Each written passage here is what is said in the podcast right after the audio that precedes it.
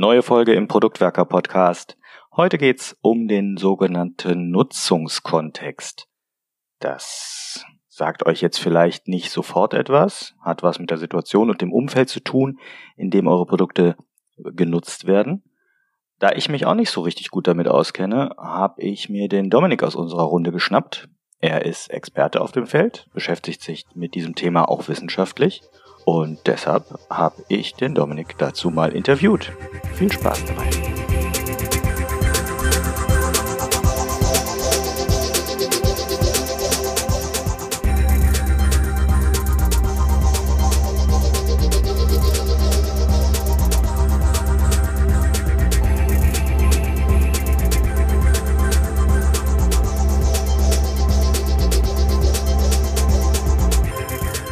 Heute geht's um eine der vier Wissensdomänen von Produktentwicklung, nämlich dem sogenannten Nutzungskontext. Und dazu haben wir den Experten in den eigenen Reihen. Hallo Dominik.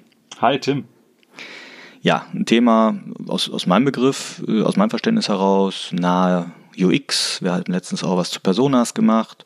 Und heute soll es um den Nutzungskontext gehen als einer der vier Wissensdomänen. Die vier Wissensdomänen sind Produkt, Produktumfeld, Nutzer und eben Nutzungskontext. Kannst du mir oder uns das allen noch mal ein bisschen näher und besser erklären? Die vier Wissensdomänen sind eigentlich so vier Wissensbereiche, in denen ich mich als Product Owner oder Produktverantwortlicher auskennen muss, um informierte Entscheidungen treffen zu können. Also klar, ich muss wissen, was kann mein Produkt, was soll es vielleicht auch können. Also im Sinne von, was habe ich schon an Features drin, was äh, werde ich zukünftig entwickeln wollen, wie ist meine Produktvision. Ich habe das äh, Produktumfeld, das ist äh, zum Beispiel, was machen meine Nutzer bisher, um ihr Problem zu lösen. Das kann Konkurrenzsoftware sein, das kann aber eben auch die Excel-Liste sein, mit der bisher der Fußballverein seine Mitglieder verwaltet. Dann wäre das auch ein Produktumfeld das Produkt wird von irgendwie benutzt, das ist eben der Nutzer. Ich muss wissen, äh, was können die, was können die nicht, was sind die Voraussetzungen, nutzen die eher Smartphones, nutzen die keine Smartphones, sind die überhaupt affin für mein Problem oder ähnliches. Und letztendlich hat der Nutzungskontext, nämlich in welcher Situation, in welchen Kontexten wird mein Produkt von meinen Nutzern verwendet. Ja, Moment, da muss ich mal direkt reingehen. Du hast gesagt Smartphone ist ein Beispiel. Ist das nicht schon Nutzungskontext, ob mein Produkt auf dem Smartphone oder nicht benutzt wird? Genau. Es gibt auf der einen Seite die Person, also die, die Nutzer, die haben bestimmte Affinitäten. Diese Affinität kann zum Beispiel sein, ich habe gar kein Smartphone. Dann ist im Nutzungskontext auch ganz klar, dass, es, dass das Smartphone keine Relevanz hat. Ne? Diese vier Wissensdomänen haben Wechselwirkungen untereinander. Wenn ich jetzt Nutzer habe, die aber immer ein Smartphone dabei haben, dann weiß ich, dass ein Nutzungskontext sein könnte, dass unsere Nutzer ein Produkt eben auch auf dem Smartphone verwenden. Kann ich den Nutzungskontext jetzt mit meinen einfachen Worten als Situation übersetzen, in dem mein Produkt genutzt wird? Der Wissenschaftler in mir denkt sich gerade, es ist nicht präzise genug, aber ich glaube, im allgemeinen Sprachgebrauch ist es vollkommen legitim zu sagen, äh, dass der Nutzungskontext die Situation beschreibt. Was wäre es denn noch mehr? Komm, lass mal raus. Also es gibt eine DIN, ich werde sie jetzt nicht zitieren, äh, wo der Nutzungskontext äh, klar definiert ist. Was aber wichtig ist, ist, dass so ein Nutzungskontext, also zu so einer Situationsbeschreibung, äh, der Nutzer auch nochmal gehört. Also wer nutzt eigentlich was, in welcher Art und Weise, in welcher Situation, mit welchen Zielen, mit welchen Arbeitsaufgaben, mit welchen Werkzeugen, Hardware, Software, Zusatzsachen, ne? also Anleitungen zum Beispiel, Checklisten, was auch immer. Aber auch in welcher physischen und sozialen Umgebung. Ich kann nicht mehr. Wieso gibt's dafür eine DIN? Alter, erklär mir das also mal. Also es gibt, es gibt keine DIN dafür, aber es gibt eine DIN für das äh, nutzerzentrierte Entwickeln und da ist das eben auch mit aufgeführt. Das ist die gleiche DIN, die auch zum Beispiel User Experience definiert als Begriff. Oder okay. auch Sachen aus der Usability-Ecke. Jede ja. Wette unter 0,5 Prozent aller Product Owner kennen die, oder? Das kann gut sein. Ich kann dir aber sagen, die meisten aus der UX-Ecke werden die DIN 92, 41, 210 kennen. Ah. Nicht komplett gelesen, aber zumindest Hast wissen, mich dass entlarvt. es Aber das Spannende ist, wenn man sich eben so eine, so eine Definition gerade anschaut, die macht halt so ein bisschen nochmal weiter, äh, worum geht's eigentlich? Und alleine das, das physische Environment, ne, also das, mein physikalisches Drumherum. Du hattest gerade eben das Thema Smartphone angesprochen. Scheint gerade die Sonne. Dann brauche ich vielleicht auch eine App, die entsprechenden Kontrast bietet. Oder ist es eine App, die äh, keine Ahnung, äh, Elektriker oder Heizungsmonteure nutzen, die immer drinnen verwendet wird, wo also der Kontrast zwischen verschiedenen Elementen auch anders sein darf. Ne, also da, da kommt ganz viel äh, Kontext dazu. Und der soziale Kontext, dieses Social Environment, was ich gerade eben meinte, ist äh, bei, bei Bankautomaten ganz relevant. In Deutschland gibt es ganz oft Bankautomaten, die haben an der Seite nochmal so, das sieht man meistens nicht, aber die haben so ganz kleine Spiegel an den Seiten. So dass man, wenn du davor stehst, sehen kannst, was passiert hinter dir. Es gibt andere äh, Bankautomaten, da stehst du quasi vor einem Monitor, aber wenn du über den Bankautomaten kannst du drüber hinweg gucken in die Warteschlange, die hinter dir steht. Also die steht nicht hinter deinem Rücken, sondern du musst dich einmal so rumdrehen äh, und dann kannst du die alle sehen, damit du deine PIN zum Beispiel eben verdeckt eingeben kannst. Das ist anderer sozialer Kontext. Für mich ein Beispiel, was vielleicht auch darunter fällt, ist etwas aus dem Bereich Augmented Reality im B2B-Umfeld, wo es eine Applikation gab, wo du ja im Endeffekt so eine Brille aufhattest und ähm, ja quasi so ein Second-Level-Service-Techniker oder Service-Hotline ähm, quasi dir helfen konnte, wenn du in die Maschine reingeguckt hast. Also wir sind jetzt im Maschinenbau, du gehst in die Halle rein und du hast als Support quasi auf dem Ohr und, und mit in der Brille drin quasi jemanden, der remote sitzt und die Handbücher auch kennt und dir dann sagt, nee, weiter links die Schraube, da musst du ziehen oder das und das austauschen. So, Nutzungskontext ist jetzt an der Stelle für mich, in so einer Maschinenhalle hast du vielleicht keinen guten Empfang oder schlechtes WLAN. Wird das das treffen? Ja, Absolut. Und da können, da kann jetzt auch ganz viel Kram passieren. Ähm, es kann zum Beispiel sein, also du musst wissen, was sind deine Arbeitsaufgaben, die du da gerade eigentlich erledigen willst, weil das gehört, das ist das dein Ziel als Nutzer in der Situation, in dem jeweiligen Kontext, das Produkt in einer bestimmten Art und Weise zu nutzen. Jetzt hast du äh, schlechtes WLAN vielleicht an bestimmten Stellen. Das heißt, du brauchst dafür irgendeinen einen Fallback und deswegen muss ich als Produktgestalter das auch kennen als Produktverantwortlicher muss ich die Entscheidung treffen können, was machen wir denn dann? Ist das ein Kontext, den wir jetzt bewusst ignorieren und sagen, naja, wenn das in irgendeiner meiner Lagerhallen halt ist, dass da der Empfang schlecht ist, dann muss da halt ein Repeater hingestellt werden. Oder ich sage, der, das kommt so oft vor, ich kann nicht erwarten von meinen Lagern, dass sie das äh, kompensieren. Ich muss also irgendeine Funktion bauen, die das äh, aufhebt. Und das kann dann zum Beispiel sein, dass es so etwas äh, wie einen Sprachassistenten gibt. Ne? Also ich sag mal Alexa für Lagerarbeiter. Wenn da nicht immer nur jemand äh, remote mit dir verbunden sein kann. Ein anderes Beispiel wäre ja auch jetzt im Versicherungsumfeld so ganz klassisch Versicherungsberatung vor Ort. Bei mir äh, auf dem Sofa sitzt der Versicherungshansel. Je nachdem, wo das ist, hat der nicht überall besten Empfang und muss aber natürlich Zugriff auf all seine Tarife, Policen etc. haben. Sprich, er muss vielleicht auf seinem Device einiges offline haben. Das würde jetzt wahrscheinlich auch den Nutzungskontext treffen, wenn ich dich richtig verstanden habe. Genau gerade diese Beratungssituationen sind immer besonders spannend, weil du hast meistens als Nutzer, also gerade beim Versicherungsmakler ist es oft, dass der Benutzer eigentlich der Versicherungsmakler ist, der dein Produkt nutzt, um dann dem Kunden irgendetwas vorzuschlagen oder mal auszurechnen und dann zu zeigen. Die Dinge sind aber nie so gestaltet, dass du als Nutzer sagst, also als Kunde sagst, ach, ist das Ding schön. Ne? Also in der Regel, also ne, ich habe zumindest noch keine Beispiele gesehen, wo das, wo ich sagen würde, das ist wirklich äh, auch für den Endverbraucher sexy gestaltet, obwohl der Endverbraucher das nicht sieht. Aber das fügt sich halt auch in den Kontext wiederum ein. Das heißt, wenn ich jetzt als Berater dir was zeigen will und ich drehe da meinen Rechner doch mal um, siehst du es ja doch. Und das kann über so eine Kontextanalyse halt auch mal aufgedeckt werden. Wenn man halt anfängt zu erzählen, in welchen Situationen, auch äh, im Sinne von Geschichten, äh, unser Produkt verwendet wird.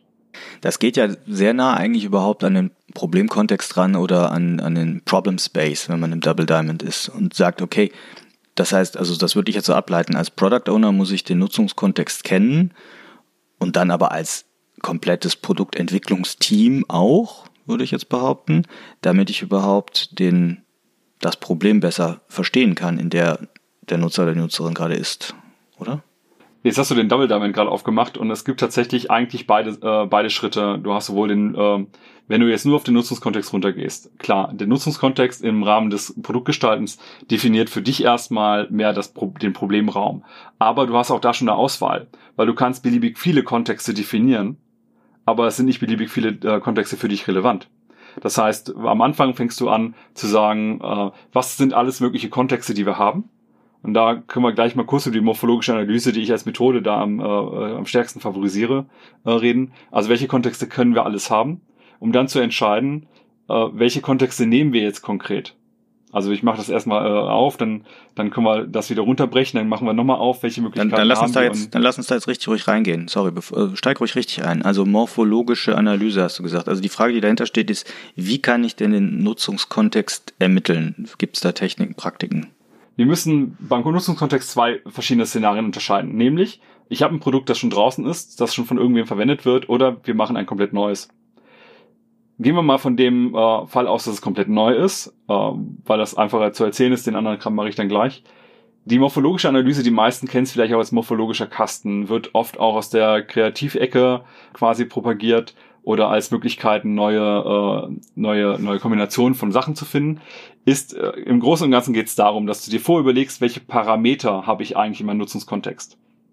Ich nehme als Beispiel immer ganz gerne äh, so einen Fahrkartenautomaten von der Bahn das kennen auch die meisten UX-Studenten aus ihrer Ausbildung, weil da Fahrkartenautomaten äh, werden immer genutzt als Beispiel. Und dann hast du innerhalb dieser App, äh, innerhalb dieser, dieser, dieser Automaten verschiedene Optionen, die deinen Kontext definieren. Zum Beispiel die Tageszeit. Die könnte das definieren. Warum definiert sie die Tageszeit? Weil über die Tageszeit andere Faktoren rausputzeln, äh, wie zum Beispiel, äh, bist du alleine oder bist du in Gesellschaft? Also hast du Leute, die hinter dir stehen und auch ein Ticket brauchen dann hast du, äh, hast du Stress, die Stresssituation. Hast du, also willst du jetzt gerade noch schnell deine Bahn kriegen und brauchst noch ein Ticket? Oder hast du jede Menge Zeit für dein Ticket? Ne, also kannst du auch eine halbe Stunde brauchen, um dein Ticket rauszusuchen und könntest dir auch die beste Verbindung raussuchen oder ähnliches. Du kannst die Beleuchtungssituation nehmen. Die hängt auch von der Tageszeit ein bisschen wieder ab, aber dass du sagen kannst, hier ist es gut oder schlecht beleuchtet. Weil auch das könnte ja tagsüber sein in irgendeiner Unterführung. Ist die Beleuchtung okay oder ist die halt schlecht? Hast du Gegenlicht? Hast du da, äh, etwas, das sich halt von der, von der Sichtbarkeit her stört. Zahlst du mit Bargeld? Zahlst du mit EC-Karte?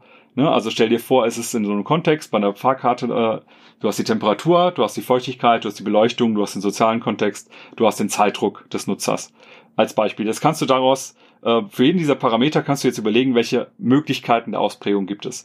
Und jetzt kann ich beim wenn ich das Beispiel was weiter ausführe, der Zeitdruck kann zum Beispiel sein, dass du einfach sagst, der kann halt sehr hoch sein, der kann sehr niedrig sein und wir sagen, der ist sehr hoch, hoch, normal, niedrig, sehr niedrig.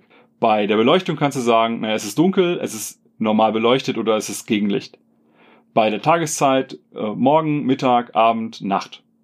Bei Temperatur heiß, angenehm, kalt. Und bei der Zahlungsmethode Cash oder eben mit Karte. Jetzt geht mir aber gerade durch den Kopf, dass du da jetzt wahnsinnig viele Optionen und Dimensionen aufspannst, also die Kombination, Anzahl der Kombinationen, die du gerade jetzt durch die Dimensionen aufgespannt hast, ist ja riesig groß. Muss ich das alles genau kennen? Gerade als Product Owner? Und genau da kommt die morphologische Analyse in den, äh, in den Fokus. Weil du baust, machst über die, dieser morphologische Kasten, der das Ergebnis der morphologischen Analyse ist, hast du quasi eine Art Tabelle. Du hast auf der linken Seite diese ganzen Parameter stehen, die nach eurer Meinung nach relevant ist und auch nach bisherigem User Research relevant ist und dann machst du rechts daneben kommen diese ganzen Ausprägungen. Zeitdruck, dann die fünf Ausprägungen sehr hoch, hoch, normal, niedrig, sehr niedrig. Beleuchtung, Gegenlicht, normal, dunkel. Dann hast du so eine Art Tabelle, die ist nicht ganz so richtig eine Tabelle, sondern das, äh, ne, jede, Spal jede Zeile hat eine unterschiedliche Anzahl von Spalten. Aber du hast dann eine Übersicht über alle möglichen Kontexte. Aber nicht alle möglichen Kontexte sind für dich relevant. Und dann kommst du nämlich in den nächsten Schritt rein. Wenn ich äh, mit einem Team so etwas mache, dass die mir erstmal diesen Kasten aufbauen, dann äh, ist der nächste Punkt, dass ich sage, jetzt lass uns mal Geschichten darum konstruieren. Zum Beispiel könnte man bei dem Fahrkartenautomaten sagen, na, ich habe äh, ich hab wenig Zeitdruck, weil es ist spät in der Nacht, ich habe meinen Zug verpasst, äh, habe noch eine Viertelstunde Zeit, bis meine eigentliche Bahn kommt will jetzt mal ein bisschen rumgucken, was meine nächste Bahn ist und mir ein Ticket in aller Ruhe kaufen. Aber es ist eben Nacht, es ist relativ schlecht beleuchtet und ich möchte mit Karte zahlen, weil ich muss mit Karte zahlen. Ich habe kein Bargeld mehr dabei. Dann ist halt, wenn jemand auf einmal im Dunkeln bei der Bahn neben mir steht und mir über die Schulter guckt, eine seltsame Situation. Aber das könnte so ein Kontext sein. Und dann hättest du jetzt von jedem dieser Parameter immer eine Ausprägung, eine Charakteristik ausgewählt. Für diese eine Story, die du jetzt gerade konstruiert hast. Aber wie finde ich jetzt dabei den, den relevantesten Kontext? Also ich habe verstanden, wir wollen das ja so ein bisschen, bisschen funneln und sagen, darauf fokussieren wir uns jetzt die Teams, mit denen ich das mache, die sollen immer mehr als eine Geschichte entwickeln. Die entwickeln halt jetzt verschiedene Geschichten und sollen diese Geschichten hinter untereinander in Abwägung setzen. Wir haben unsere Personas, die wir hoffentlich im Vorfeld schon gemacht haben. Die haben so bestimmte hauptsächliche Nutzungsszenarien. Ne? Du erinnerst dich auch an die Folge mit den Personas, wo wir zum Beispiel gesagt haben, wir haben äh, eine ähm, ich weiß gar nicht mehr, wie sie heißt, aber eine Reisende, die mit ihren Kindern zusammen mit der Bahn fährt und gar nicht so oft mit der Bahn fährt. Ich glaube, sie ist Steffi, oder? Ich glaube, sie ist Anna. Müssen wir nochmal nachhören. Das war auf jeden Fall schön. Müssen wir nochmal nachschlagen. Aber für die kann ich jetzt natürlich bestimmt so einen Nutzungskontext aufbauen und sagen, naja, wie wird die denn normalerweise reisen? Die wird halt eher, äh, die hat weniger Zeitdruck, weil die das seltener macht, weil die das, äh, wenn sie das macht, dann eher auch planen muss, hat aber trotzdem irgendwie einen Stress, äh, zahlt vielleicht eher mit Cash, mit Karte, keine Ahnung. Aber so hast du halt jetzt irgendwie die Stories entwickelt und als Gruppe entscheidest du dich von diesen ganzen Stories, welche drei Stories maximal pro Persona nimmst du jetzt eigentlich, um dafür weiterzuentwickeln. Also du musst eben in der Gruppe entscheiden, welche sind die relevanten. Und wenn du dafür Daten aus dem User Research nimmst, und das ist das, was ich eben meinte mit, wenn du ein bestehendes Produkt zum Beispiel hast, dann kannst du diese Szenarien viel besser runterbrechen. Weil du dann nämlich sagen kannst, naja, wir haben, wir wissen, dass äh, die Nutzergruppe, die zum Beispiel jetzt die reisende Mutter mit zwei Kindern, dass die halt normalerweise, die reisen früh genug an, die haben genug Zeit und die zahlen in der Regel immer mit Karte, weil die gar nicht so viel Bargeld dabei haben oder das für kleinen Kram brauchen. Keine Ahnung. Aber dann hast du da eine Reduzierung, die du machen kannst. Was sind denn deine Erfahrungen im Umgang mit, mit diesen Übungen? Also wenn du das so beschreibst, kann ich mir halt vorstellen, dass es Teams gibt, die da total abdrehen und ja, es könnte ja auch dies sein, es könnte ja auch die eine Situation sein, ah nee, aber auch das. Also da kann man sich ja, glaube ich, in der Diskussion auch unendlich verstricken. Bringt dann, also was bringt es dann alles noch? Das Schöne ist, dass die Diskussion, die dadurch entsteht, die das eigentliche, den eigentlichen Mehrwert erst erzeugt, nämlich ein geteiltes Verständnis davon, welcher Nutzungskontext relevant ist, okay. welche Parameter relevant sind und was wir in der Produktentwicklung später alles berücksichtigen sollten. Es ist vollkommen normal. Die Teams sind meistens so groß, dass man sie in Untergruppen aufteilen muss, dass die parallel Sachen erarbeiten und sie immer wieder synchronisieren, die äh, beiden oder die drei Gruppen. Ne, also eine Gruppe sollte im Regelfall irgendwie fünf bis sieben Leute nicht überschreiten. Und wenn du halt mehr im Workshop hast, dann machst du halt zwei äh, Gruppen, ganz selten auch mal drei, wenn es so viele sind. Und die meisten Stories, so die Hauptstories, die entstehen, das sind, man nennt es dann auch bei morphologischen Analyse Konfiguration, ne, also welche Ausprägung der einzelnen Parameter habe ich jetzt ausgewählt, die sind meistens gar nicht so unterschiedlich. Und man merkt auch, wenn man dann äh, die Teams untereinander synchronisiert, dass locker die Hälfte der Stories auch bei den anderen vorkommt man hat da schnell eine, eine Vereinbarung getroffen, dass die schon mal relevant sind. Man findet aber auch schnell heraus, dass bestimmte Parameter gar nicht relevant sind. Also dass äh, man dann zum Beispiel feststellt, naja, die Tageszeit ist eigentlich egal, weil der Zeitdruck kann halt morgens und abends sein, dann ist der, ist der, der Zeitpunkt egal. Beleuchtung, ja, das Ding kann halt in, in der Unterführung stehen, das kann aber auch draußen im Freien stehen. Also ist es eigentlich auch von der Tageszeit egal, sondern es kann mal so und so sein. Ich habe das mal mit einem Team gemacht, die haben halt Software gebaut für Produktionsanlagen, für Bauelemente. Und dann haben sie auch in der Diskussion zum Beispiel erst festgestellt und ausgetauscht, naja, dass die, das Display, über das sie interagieren, ist mehrere Meter von der eigentlichen Anlage entfernt und die müssen immer wieder hin und her laufen. Aber das ist so ein Parameter in der, äh, in der Situation, den hatten die vorher gar nicht geteilt. Das heißt, alleine durch die Diskussion, die da stattgefunden hat, haben die Informationen und Wissen geteilt in der Gruppe und konnten danach ihre Software etwas besser bauen. Also zielgerichtete auf ihren Kontext bauen. Okay, also Kontext explizit machen. Ja, kaufe ich.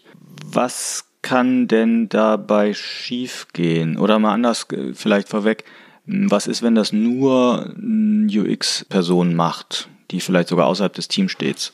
Geht das? Führt das zu einem Problem? Wie siehst du das? Ich habe ein bisschen Forschung dazu betrieben und mache, äh, nutze diese Methodik der morphologischen Analyse, aber auch des Nutzungskontexts generell auch schon gefühlt irgendwie so zehn Jahre. Grundsätzlich kann man sagen, es macht immer Sinn, alle möglichen Leute aus dem Team dazu zu holen. Das heißt, äh, UXler, Entwickler, äh, Marketeers und so weiter, alle, die ein Bild davon brauchen, in welchem Kontext wird das Produkt benutzt. Es macht gar keinen Sinn, dass nur ein UXler oder nur der Product Owner das macht, weil das Wertvolle ist die Diskussion. Wir müssen dieses Wissen teilen. Es bringt gar nichts, wenn ich sage, das hier sind die zwei Kontexte, in denen arbeiten wir. Und die anderen machen sich dann doch nochmal Gedanken. Und in der Regel wollen ja Produktentwickler, ne, also egal ob jetzt UXler oder Entwickler, äh, Softwareentwickler oder Marketeer, die wollen ja auch mitgestalten, in der Regel. Und die haben ja auch Erfahrung, die haben ja auch Wissen, dass sie einbringen können und wollen. Und das würde ich immer mitnehmen. Deswegen niemals alleine machen, sondern immer in der Gruppe. Was sind so besonders Highlights oder besonders gute Momente, an die du dich erinnerst beim Einsatz, beim praktischen Einsatz jetzt in so Gruppen? Das eben genannte Beispiel mit dem äh, Display oder der Interaktionsfläche äh, an der Maschine, das war so ein Highlight, weil äh, man dann richtig gesehen hat, dass den Leuten das nochmal so aufging was, was vor als Selbstverständlichkeit da war, aber was eben keine Selbstverständlichkeit war. Aber auch, dass man, was hatten wir auch nochmal, dass so Plattformen auf einmal viel weniger relevant sind, weil du kannst natürlich auch als ein Parameter deine, dein Betriebssystem nennen.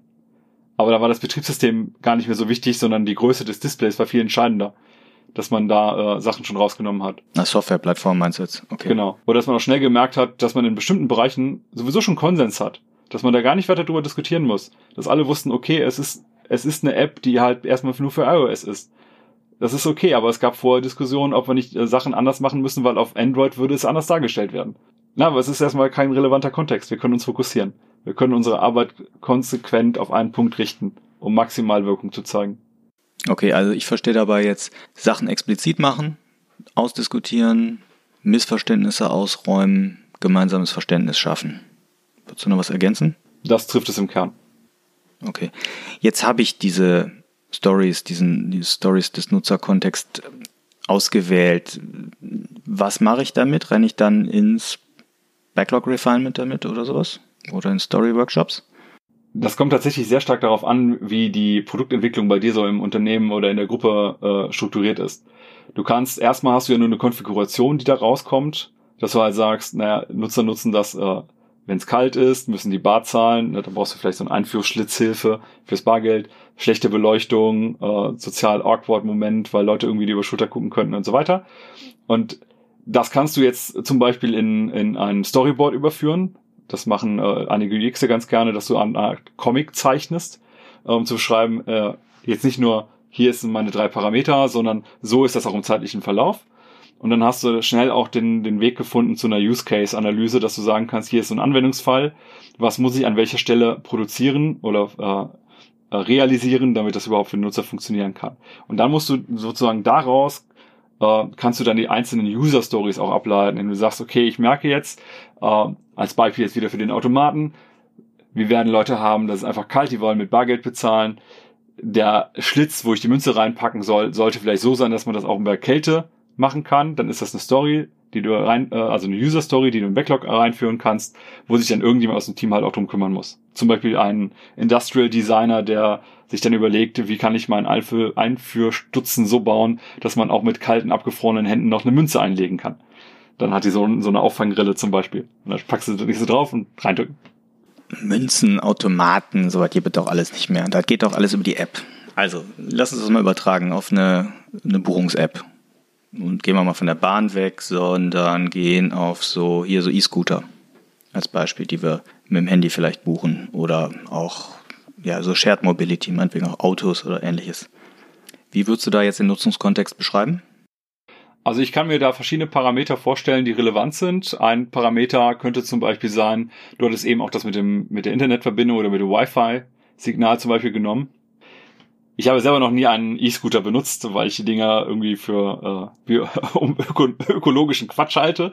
Aber ich habe mir schon mal so ein äh, Fahrrad von äh, der Bahn ausgeliehen äh, was ja im Grunde der gleiche Prozess ist, mit du hast eine App, du musst irgendwie freischalten und so weiter. Wenn du halt keinen Empfang hast, ist es irgendwie doof. Und es wird oft den Kontext geben, dass du keinen Empfang hast, das Ding aber gerade abgeben willst und du willst nicht weiter dafür bezahlen. Also so, ein, so einen Kontext wirst du auch haben. Und diesem Kontext musst du irgendwie begegnen. Das heißt, du brauchst irgendeine Möglichkeit zu sagen, okay, wenn es kein Internetempfang gibt, irgendwie musst du das Gerät zurückgeben können, weil du willst nicht weiter bezahlen. Aber das gleiche auch vielleicht für, äh, ich will etwas freischalten.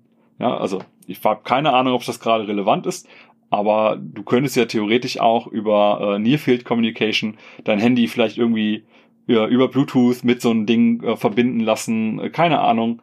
Wahrscheinlich äh, oute ich mich hier gerade als total Unwissender. Aber vielleicht kannst du dein Handy einfach mit der eingeschalteten App da dran halten und über Bluetooth kann das Ding das jetzt freischalten, auch wenn es eben noch nicht online ist und es wird in der App abgelegt und wenn du hinter dann dich wieder abmeldest, wird das irgendwo hin synchronisiert, damit du einfach kein Internet brauchst. Oder auch mit schlechtem Internet arbeiten kannst. Dann ist die Frage, ich muss ja das Ding erstmal finden. Das könnte zum Kontext gehören. Das ist unter Umständen auch schon mal schwieriger. Ne, weil mir auf einer Karte wird es mir irgendwo angezeigt und ich weiß von so Geräten, die in irgendwelchen Büschen liegen. Das weiß aber die Plattform vielleicht nicht, also muss ich das vielleicht suchen. Also gibt es da einen Kontext äh, des, äh, für die Aufgabe des Buchens oder des, der Reise damit, die ich irgendwie bearbeiten muss. Dann kann es sein, dass ich äh, das Ding vor mir habe und es hat irgendeinen Defekt. Und ich muss das vielleicht irgendwie melden. Auch das könnte wieder ein Kontext sein, an dem ich irgendwie arbeiten kann. Da kann man sich jetzt ein bisschen rantasten. Ja, da fallen mir jetzt eine ganze Reihe von, von Beispielen tatsächlich ein. Es wird wahrscheinlich zu viel, zu weit gehen, aber ich nutze so verschiedene Mobilitätskonzepte und mal Bahn, mal E-Scooter, mal äh, ÖPNV, dann wieder Fahrrad, äh, Mietfahrrad, dann Auto.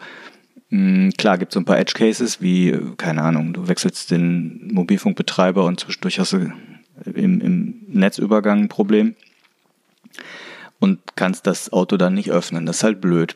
Aber es geht ja hier, glaube ich, eher darum, die typischen Nutzungskontexte rauszufinden.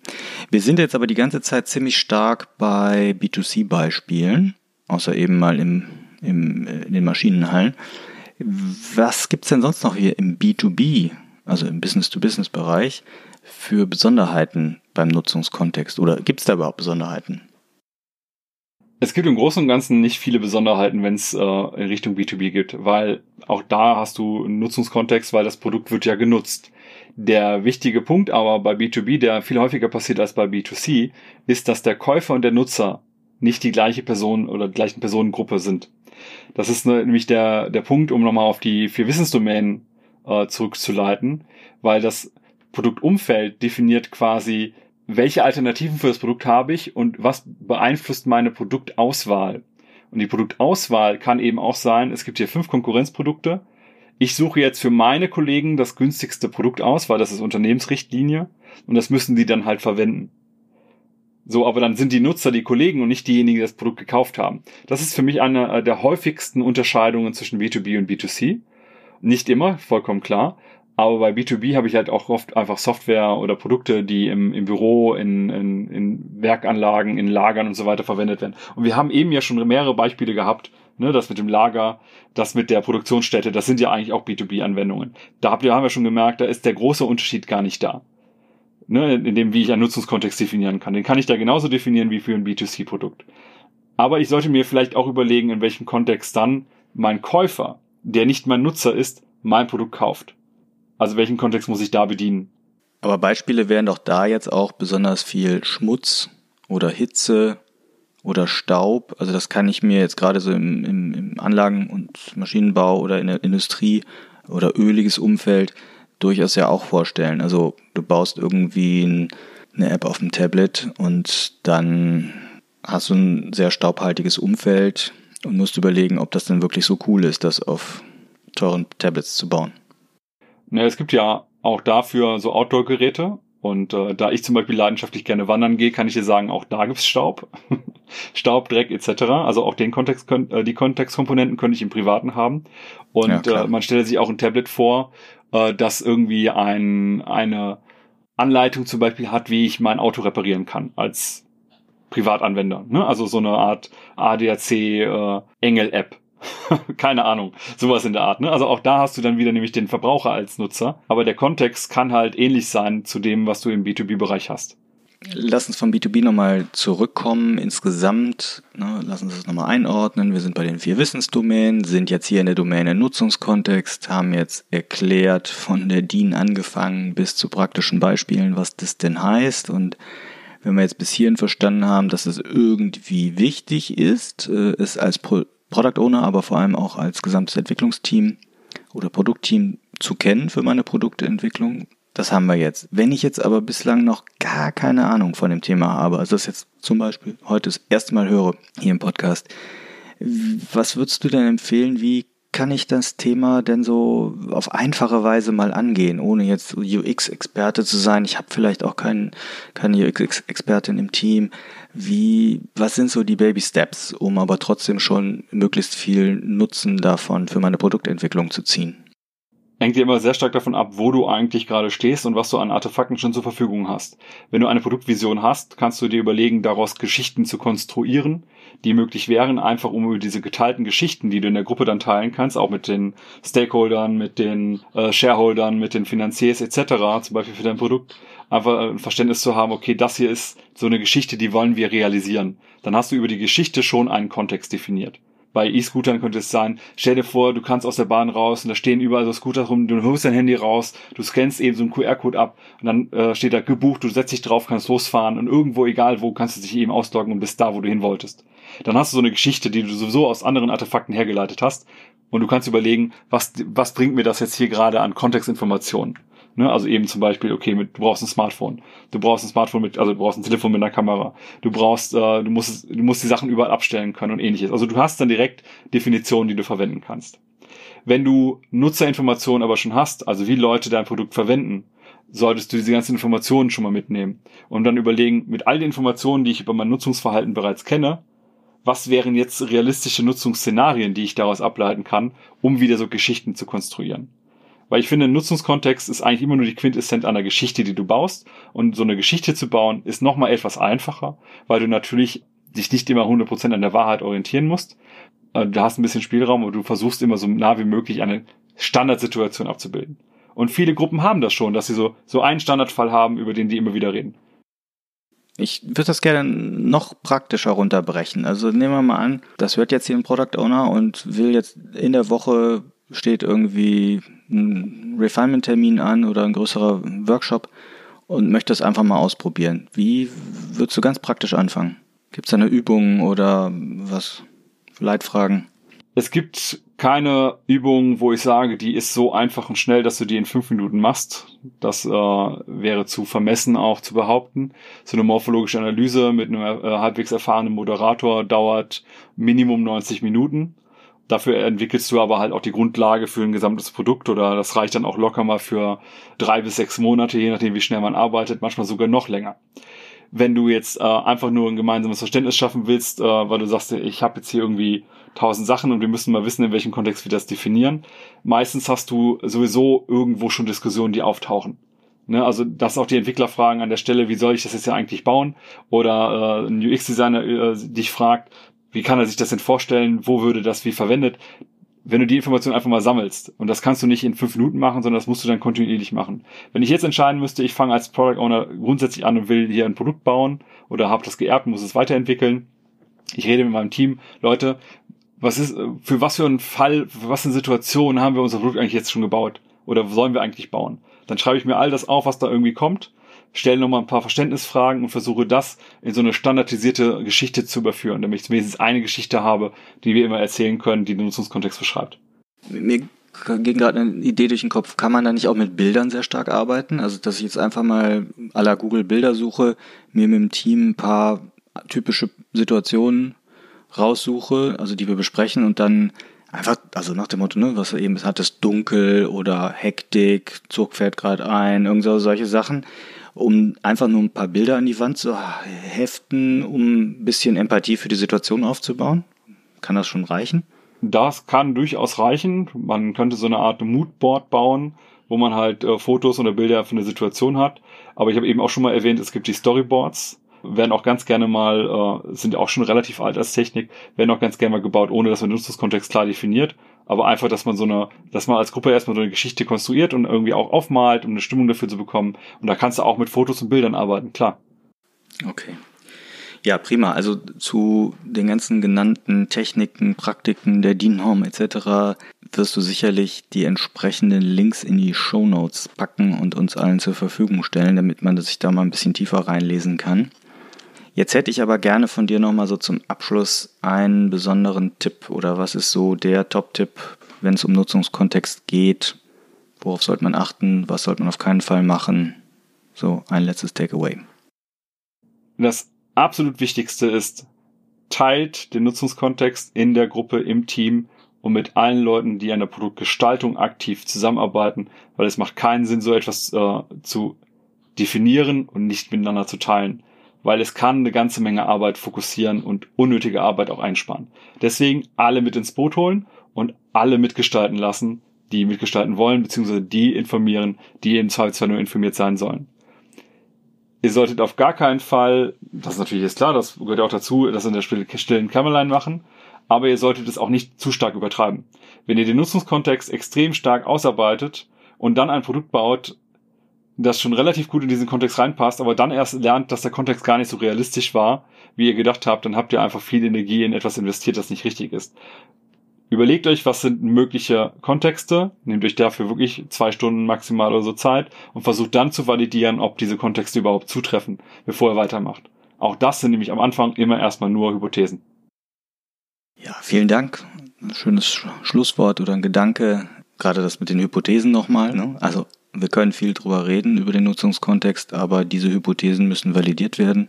Wie wir auch sonst in der Product Discovery unterwegs sind, da passt das, glaube ich, alles rein. Es geht oft um Kontext unseres Produktes, hier ganz speziell um den Kontext des, der Nutzung. Nehmt den Anstoß gedanklich mal für eure Produktentwicklung mit und denkt mal drüber nach, was der Nutzungskontext in eurem Umfeld so ist.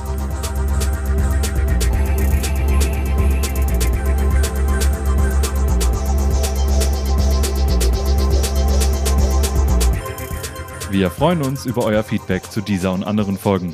Ihr findet uns im Netz unter produktwerker.de oder bei Twitter unter dem Namen Produktwerker.